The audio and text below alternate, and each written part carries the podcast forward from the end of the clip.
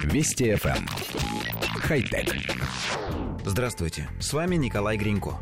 Ученые из университета штата Огайо заявили, что ледник, покрывающий Гренландию, стремительно тает, и этот процесс уже прошел точку невозврата, после которой остановить таяние льда уже не смогут никакие природные условия.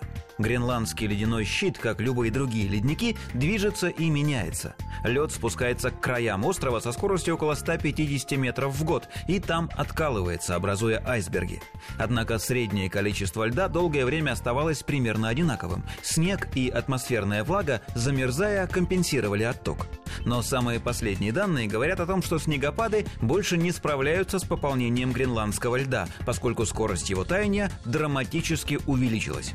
Исследователи собрали в одну базу результаты изменений за несколько десятков лет, подсчитывали количество льда, теряемого Гренландией ежегодно, и объемы выпадающих на нее осадков. Выяснилось, что сегодня первая цифра намного превышает вторую, то есть щит тает быстрее, чем нарастает. В 80-е и 90-е годы прошлого века эти показатели были приблизительно равными. Тогда Гренландия теряла по 450 миллиардов тонн льда ежегодно, но за это время снег намерзал на остров в таком же объеме. Но с наступлением 21 века средняя скорость таяния увеличилась до 50 миллиардов тонн в год, а вот количество выпадающих осадков осталось прежним. Динамика этого процесса нарастает. Ледники, двигаясь к океану, попадают в относительно теплую зону, от чего тают еще быстрее. В результате разрушение гренландского ледяного щита приобрело необратимый характер. Ученые говорят, что даже если глобальное потепление прямо сейчас остановится, к чему нет никаких предпосылок, то лед в Гренландии все равно будет таять, а со временем исчезнет совсем.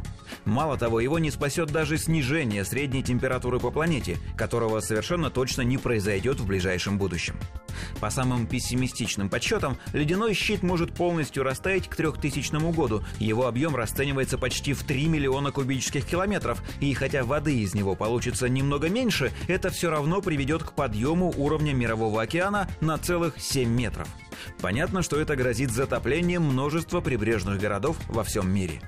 Между прочим, ученые, опубликовавшие это исследование, не стали делать никаких выводов о причине сокращения ледяного покрова Гренландии, а также остереглись давать какие-либо долгосрочные прогнозы. В отчете указано, что причина ускорения таяния льда и будущие изменения неизвестны. Наверное, это может внушать нам некоторый оптимизм. Хотя... Вести FM. Хай-тек.